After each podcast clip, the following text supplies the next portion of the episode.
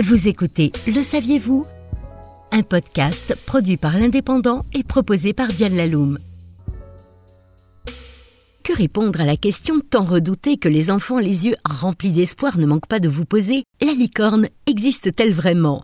Tel est l'objet de ce Le saviez-vous L'animal gracile que nous nommons licorne date au moins du 5e siècle avant Jésus-Christ. De l'innocente et pure créature que l'on ne peut capturer que sur les genoux d'une vierge, au puissant remède contre les poisons, elle est omniprésente dans l'imagerie médiévale.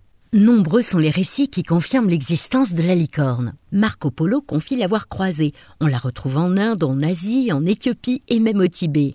Alors nos ancêtres étaient-ils des affabulateurs? Pas si sûr les scientifiques ont prouvé que l'animal le plus adulé d'Internet après le chat n'est pas qu'un mythe. Selon une étude publiée dans l'American Journal of Science, la dernière des licornes vivait en Sibérie il y a environ 29 000 ans.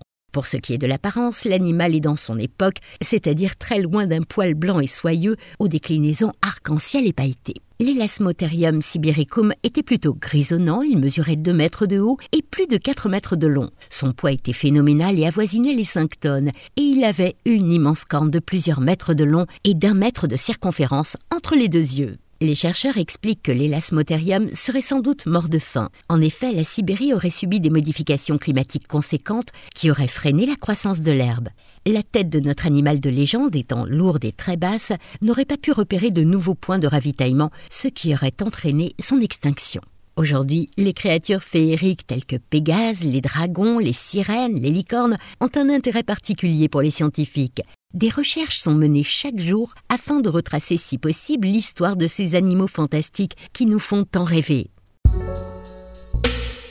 C'était Le saviez-vous? Un podcast produit par l'Indépendant et proposé par Diane Laloum.